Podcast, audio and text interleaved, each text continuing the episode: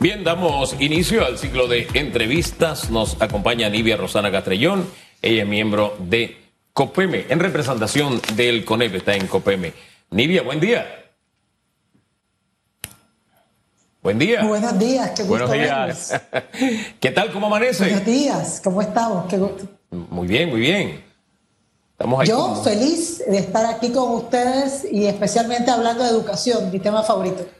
Hombre, un tema que, fíjese, esta semana me llamó la atención un fenómeno, antes de entrar en el, de tema COPEME.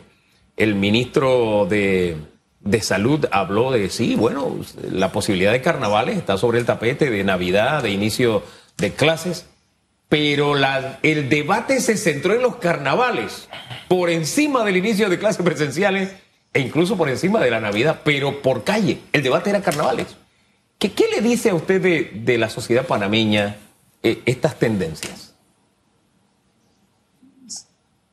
Lo que siempre les he dicho, que el día que el panameño ponga como gran prioridad la educación, nosotros vamos a tener un mejor país. El problema es que a veces el holgorio y la campana, no voy a hablar de las bebidas espirituosas, son las que en realidad eh, marcan la brújula de eh, las prioridades en el país. Y eso no puede ser después de casi un año y medio sin tener la oportunidad nuestros estudiantes de considerar clases semipresenciales o presenciales, especialmente con el gran impacto que eso tiene en la posibilidad de ellos, incluso de su crecimiento, de su desarrollo cognitivo, eh, conexiones neuronales y todo lo relativo a la formación que requieren nuestros estudiantes, incluso en la parte social de interacción y de autorregulación. Ahora, a un país, a una nación, a un grupo, a un colectivo, lo definen sus prioridades, sus objetivos. ¿Cómo nos definirían el que tengamos los objetivos puestos en ese orden? Carnavales, Navidad eh, eh, y clases en tercer lugar. Porque de eso casi nadie habló. Es que es... Es que eso es interesante y Hugo, gracias por eh, tocar el tema, porque hay una realidad. Fíjate, carnavales es folgorio y es olvidarnos de todo.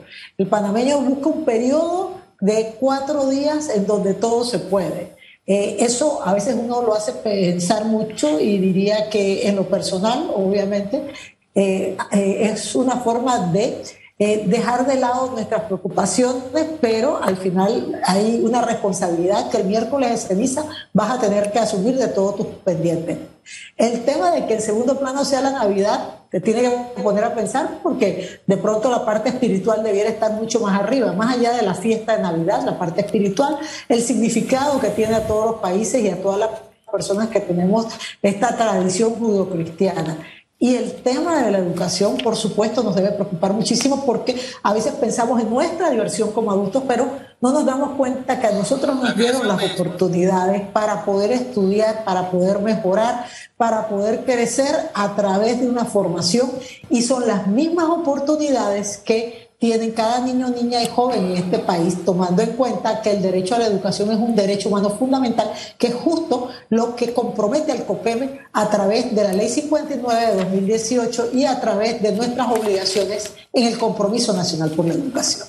Nivia, eh, estás en lo correcto con ese porcentaje de, ciudadanos que quizás no ven a la educación como eh, prioridad y en la agenda de número uno. Pero algo que hay que destacar, que en campaña el gobierno nacional prometió que la educación eh, sería la estrella del gobierno. ¿Cómo evalúa esto COPEME, tomando en cuenta que no hubo una, un reinicio de, clase efectivo, clase eh, presencial, clase, clase semipresencial y la conectividad en muchas áreas falló? Esto es una pregunta importante. Nosotros como COPEME, desde que se cerraron las clases, en su momento de inmediato hicimos unas propuestas porque la ley permite la adecuación de las propuestas del Compromiso Nacional por la Educación dependiendo de la necesidad que tenga el país, el sistema educativo. Y fue allí que se promueve y se recomienda el primer protocolo en el mes de abril del año pasado, que incluía radio, televisión, módulos impresos y por supuesto plataformas digitales. Ahora bien, hay un problema que nosotros tenemos que traer a la mesa. Hay un problema de condiciones de los centros educativos que arrastra por décadas. Y no me refiero solamente a la conectividad a Internet de los centros educativos, porque hay grandes asimetrías. Por ejemplo, en la comarca Nove Google, solo el 13% eh, cuando empieza la crisis de los centros educativos tenían conectividad a Internet. Incluso la provincia de Colón prácticamente la mitad solamente la tenía, sino que estamos hablando de servicios básicos como luz agua, eh, saneamiento, incluso baterías de, baños. Y entonces eso ha producido que un ambiente de distanciamiento social, cuando debe volver con bioseguridad, eso lo complica. Habiendo dicho eso, COPEM en su momento, eh, también en abril del año pasado, hace la primera propuesta de protocolo de bioseguridad para ir pensando en ese retorno a clase y asimismo eh, eh, hay iniciativas como la red de retención y reinserción escolar porque tenemos que custodiar que nuestros niños no se nos vayan del sistema. Todo eso se ha hecho y una política de educación a distancia como propuesta. Todo esto sale del COPEME para el despacho superior y mucho se ha adoptado de todo esto que les estamos diciendo. Ahora bien, en este momento, ¿en dónde estamos? A casi un año y medio de haberse dejado de dar clases, el COPEME hace una propuesta que hace llegar en el primer semestre del año, que es la ruta de retorno a clases en modalidad semipresencial, garantizando dos derechos, el derecho a la educación y el derecho a la salud, eh, como un bien obviamente fundamental. Entonces, eh, en, ese, en ese aspecto es muy importante tomar en cuenta que nosotros, eh, obviamente como sociedad, no podemos dejar de lado esa oportunidad y ese derecho de cada uno de nuestros estudiantes. Nosotros lo que evaluamos es que definitivamente Panamá necesita una plataforma digital lo suficientemente robusta y con acceso de manera equitativa al acceso al Internet, lo que se llama el derecho universal al Internet, a la universalización de la conectividad es un derecho humano de segunda generación, pero al mismo tiempo eso va de la mano con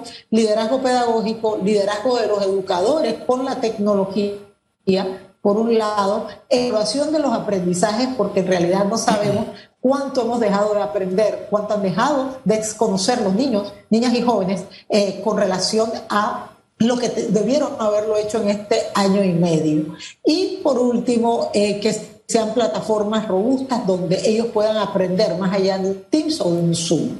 Y la necesidad también de el intercambio con las personas. Esto es importante porque eh, ir a una escuela no solamente es para lo académico, es para tener la parte social, es para tener la autorregulación, para saber aprender a convivir, a tener esa oportunidad de estar con personas de mi edad y con adultos que también me cuidan porque la escuela es un sitio que se cerciora que los niños estén vacunados, que eh, haya nutrición, que haya eh, de pronto el control, que no haya abuso o situaciones de retraso, rezago de los estudiantes. Así que no es solamente eh, el tema de aprender a distancia, sino siempre aprender con calidad y equidad y salvaguardando la integridad del niño y del joven.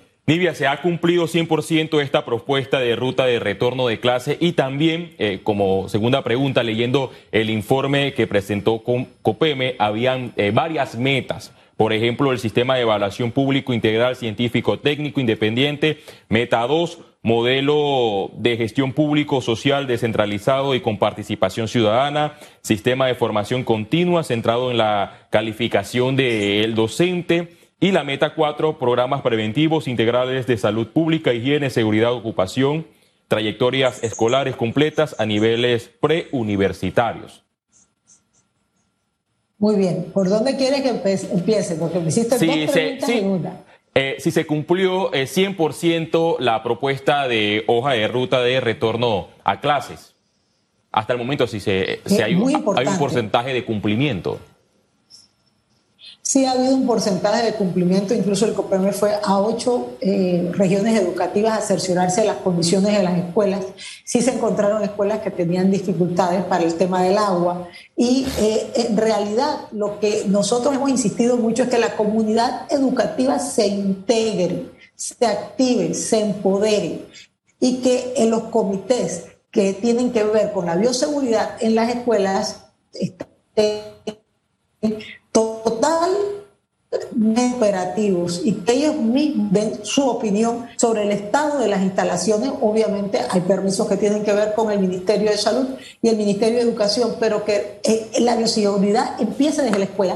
Y además de eso, nosotros solicitamos que se haga una prueba diagnóstica en la cual nosotros podamos entender como país cuáles han sido los rezagos de todo este periodo de tiempo en que los muchachos han estado en modalidad a distancia, porque necesitamos buscar alternativas que ya de hecho el Meduca ha hecho algunas, como el tema del currículum eh, eh, priorizado y acelerado para estos casos, pero nosotros sí tenemos que entender que eh, los porcentajes no son suficientes. Cada niño, niña y joven panameño, independientemente si tiene necesidades especiales, si es una persona eh, originaria, afrodescendiente, vive en lugares de difícil acceso o es muy pobre, todos tienen derecho a la misma calidad de educación y por eso nosotros hablamos mucho de los derechos fundamentales de aprendizaje, que eso tiene que ver justo con las cinco metas priorizadas que acabas de mencionar, hay un plan operativo Meduca COPEME que fue desarrollado con cada una de las direcciones regionales y nacionales con fechas de cumplimiento y con responsables. Ya se instaló el sistema de monitoreo y evaluación del cumplimiento de esas metas. Nosotros estamos recibiendo los primeros insumos. Obviamente hubo un efecto disruptivo por la COVID-19. Es un plan que es de 2019 a 2022 con prioridad sobre todo en los sistemas de información que nos han afectado tanto, la falta de información para tomar decisiones correctas, para poder en un momento dado eh, realmente ayudar al que más lo necesita. Eso eh, viene de mucho tiempo atrás es una gran deficiencia que nosotros hemos hecho pública a nivel personal y eh, como COPEME también. Y lo segundo es la descentralización. Nosotros insistimos en la descentralización, pero ojo, a veces se piensa que es el mismo tipo de descentralización de Punta Burica, Cabo Tiburón, no es cierto. Nosotros lo que hemos dicho, y eso para que la ciudadanía lo tenga claro, que los modelos de descentralización se tienen que adaptar al contexto, a la cultura y a la región educativa y que deben hacerse planes pilotos y se deben hacer los ajustes necesarios. Sí hay que descentralizar para que estén las decisiones más cerca de las escuelas y haya más empoderamiento de las regiones educativas y la cualificación docente, que es el docente en el servicio, es la persona que está trabajando hoy y que necesita herramientas para poder seguir adelante, especialmente con los retos de la tecnología, pero no solo cómo usarla, sino cómo convertirse en un líder pedagógico con sentido en cuanto a lo que hace en clase y cómo lo está haciendo para asegurar aprendizaje significativo. Lo cuarto, y esto fue antes de la pandemia, fue el tema de la salud integral física, mental, emocional de los miembros de la comunidad educativa. Y justo pasa lo de la pandemia. Así que nosotros lo hemos ido adelantando con los protocolos de bioseguridad e insistimos en buscar las fórmulas para asegurar nutrición, porque muchos niños iban a, las escuelas y los reteníamos en el sistema por ese plato de comida caliente que dábamos en el comedor escolar. Y por último, las trayectorias escolares completas, que a veces cuando uno habla de eso la gente se te queda viendo. ¿Y eso qué es? Estamos hablando que nuestros niños, niñas y jóvenes deben completar, y esa es la aspiración del COPEME, al, menos 14 años de escolaridad en todos los niveles preuniversitarios. Y eso implica que tenemos que retener a nuestros niños y que eso también significa que no debemos permitir que haya rezago o deficiencias escolares porque ese es el preámbulo a la deserción escolar. Así que todo eso se está midiendo en este momento y eh, esperamos poder dar un informe más detallado. Ya la información del Meduca en cuanto a al adelanto en estos cinco rubros ya ha sido recibida. Ahora nosotros tenemos que hacer una evaluación con base en ese sistema de evaluación y monitoreo que ya les comentamos y que fue instalado en el mes de abril. Mientras la escuchaba, me resonaban las palabras de la ministra de Educación, quien decía, tenemos seis meses para poner en orden el regreso a clases presencial el otro año. En ese contexto, eh, la necesidad de Internet sigue siendo permanente, ese derecho humano del que usted hablaba. Y me venía a memoria que con esto del Internet nos pasó como aquello de viene el lobo, viene el lobo y de pronto llegó el lobo y pues se comió un montón de gente porque no estábamos preparados.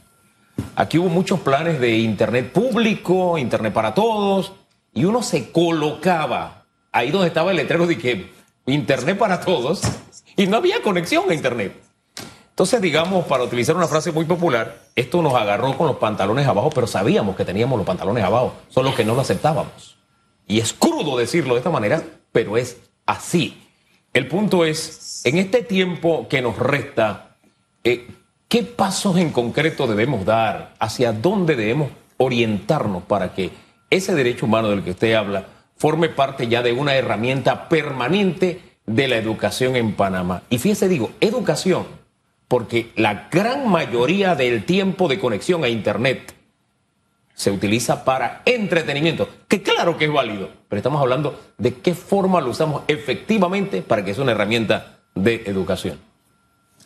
Eso es una excelente pregunta, Hugo, y tienes toda la razón. Eh, nos pasamos con una serie de planes y pensando que la conectividad era suficiente, también dimos computadoras, pero no les dimos seguimiento. Y eso al final nos prueba que los fierros y el hardware, que se dice en inglés, al final no significa nada. Depende, por eso hablaba de los líderes pedagógicos en escenarios de tecnología. Eso es otra cosa, con plataformas robustas y con sistemas que nos permiten en un momento dado, eh, a distancia, comprobar que si hubo o no aprendizaje. Eso implica otra cosa. Eso han hecho países como Uruguay, que desde 2007 no solamente entregaron a través del plan Ceibal computadoras a cada niño, sino que se cercioraron que el sistema fuera absolutamente operativo eh, y que cuando tuvieron esta situación, como nosotros, un país con un Producto Interno Bruto muy similar a Panamá, con situaciones también, eh, eh, obviamente, de población similar, demográficamente se parece, y pudieron poner su planta sustituta y siguieron aprendiendo y de hecho ellos volvieron a clases hace ratito. Entonces, ¿qué pasa?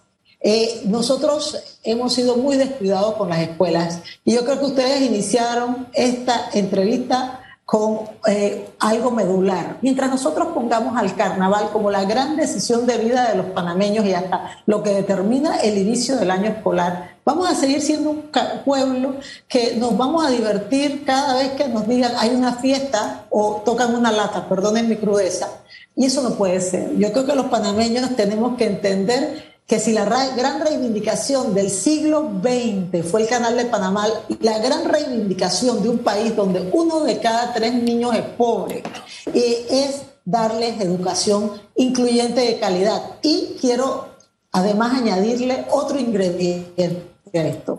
Con el tema del Internet tenemos que llegue a nuestros niños y jóvenes. ¿Por qué? Porque nos está ocurriendo en este momento que en el índice de pobreza multidimensional de nuestros niños, niñas y jóvenes menores de 17 años, cobra importancia altísima a partir de los 12 años que no tengan acceso a Internet. Incluso puede ser determinante para eh, su pobreza multidimensional y en este caso y en este momento la retención en el sistema educativo. Así que lo que nos hace falta es un plan para que esa universalización del Internet no solamente sea materia educativa, tiene que ser en materia competitiva del país. Nosotros nos interesa que nuestros eh, campesinos estén eh, conectados, que sepan qué es lo que se requiere en los mercados internacionales, que nuestros artesanos estén conectados y que al mismo tiempo puedan en un momento dado hasta vender y colocar sus productos en el exterior, entender mejor el mundo, poder entrar en las mejores fuentes de información, tener mentores extranjeros si fuera necesario.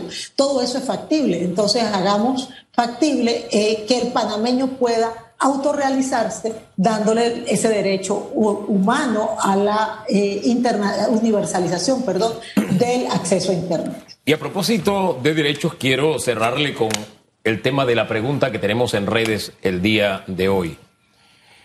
Hace unos días hablaba con un abogado y me decía, cuando dos derechos entran en colisión hay que buscar una fórmula de que cada uno de ellos pueda gozar de su libertad sin detrimento de la otra. Entonces, en el tema vacunas, hay personas que se han inclinado por decir yo me quiero cuidar, quiero cuidar a mi familia, eh, me sigo protegiendo y poniendo mis mascarillas y demás porque me interesa, yo creo que esta es la ruta correcta. Bien, ese es su derecho. Hay otros que han dicho no, yo no me vacuno, ese es su derecho.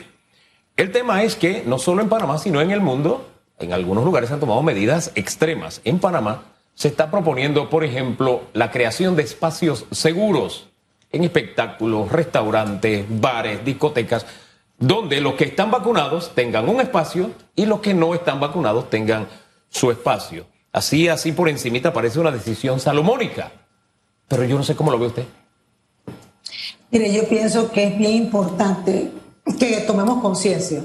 Yo creo que el respeto al derecho eh, de los demás es la paz, lo dijiste muy bien, eso Benito Juárez fue la Primero, de comprender que si vivimos en una sociedad y si queremos ser operativos, eh, vamos a tener que considerar la vacunación y que vamos a tener que considerar las medidas de bioseguridad como algo que va a estar para quedarse. Justo leía un artículo hace muy poco eh, de una revista de alto prestigio internacional y decía lo siguiente, que no pensemos que viene solamente la eh, inmunización de rebaño, porque lo que está pasando es que al no vacunar países eh, que son pobres, a su población, hay muchas mutaciones y variaciones del virus. Y esto va a significar que vamos a tener que seguir cuidándonos. Entonces, eh, creo que tenemos que ser, eh, obviamente, muy, muy generosos en ese sentido, pero también entender el derecho que tienen los demás a decir, ok, este espacio seguro es para los que están vacunados. Yo creo que eso, al final, es una, eso es una opinión de Niga Castrellón. Esto, por supuesto, no lo hemos discutido en COPEME, pero sí decirles eso. También eh, quería comentarles, y creo que es importante, ya que me lo pediste y sé que vamos para el cierre, que eh, se insista que COPEM ha estado trabajando, hemos estado en sesión permanente, hemos estado en comunicación directa con el Ministerio de Educación, visitamos ocho regiones educativas, hemos estado en físico en las escuelas, incluso hasta Bocas del Toro, Chiriquí, escuelas multigrados, escuelas de todo tipo de perfiles y que estamos absolutamente comprometidos como gremios y hoy nuestro coordinador justo es un líder magisterial, eh, representante de UNEP y UNECEP, y nosotros todos podemos ser de distintos sectores, pero estamos unidos con un solo propósito, que es asegurar a cada niña, niño y joven en este país que tengan derecho a educación incluyente y calidad como meta mayor, un derecho humano fundamental para la formación de un ciudadano integral. Nivia, siempre es un honor compartir con usted, orientador, escucharla. Que tenga muy buen día. Igualmente, saludos. Hasta luego. Hasta Livia Rosana Castrellón es miembro del COPEME haciendo este balance del trabajo que se ha realizado durante este semestre. Un trabajo que no es nada fácil, pero en la medida en que tengamos el entendimiento, el entendimiento como país, que este es un reto que tenemos todos, no el gobierno, no los docentes, no, no, no, todos podemos lograr mejores objetivos. Y un país que no tiene educación deja de ser competitivo y simplemente está destinado al fracaso, a la pobreza permanente.